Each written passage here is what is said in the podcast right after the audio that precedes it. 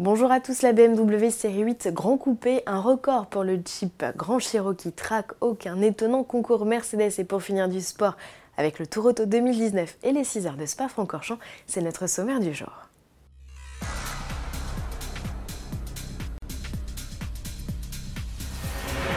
Elle arrive, elle, c'est la série 8 Grand Coupé. BMW vient de publier une première photo du modèle de série attendu le 25 juin prochain.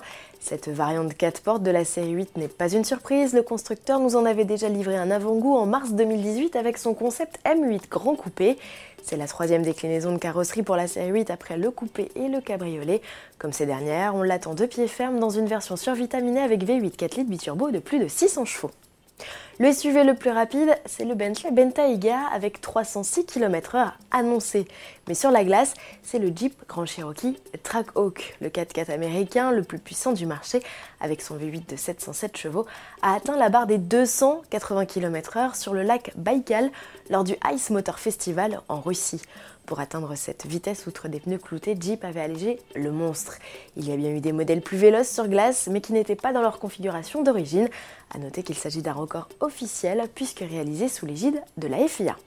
J-10 pour participer à un surprenant concours Mercedes. Votre mission, imaginer des jeux ou applications à intégrer dans les voitures de demain, comme c'est déjà le cas par exemple chez Tesla avec ses Easter eggs.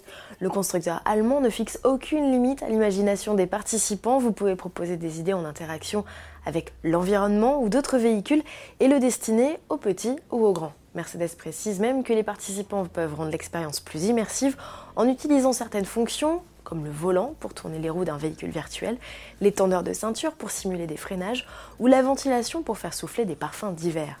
Ces jeux seront accessibles à l'arrêt ou lorsque le mode de conduite autonome sera enclenché. Ce sont des professionnels qui jugeront du potentiel des concepts et de leur intégration dans un véhicule de la marque. Vous avez jusqu'au 16 mai 2019 pour participer au InCar Gaming Challenge à l'adresse ci-dessous. Bonne chance à tous Clap de fin pour le Tour Auto 2019. Après plus de 2500 km parcourus sur les routes de France, les concurrents ont franchi la ligne d'arrivée à Deauville sous le soleil.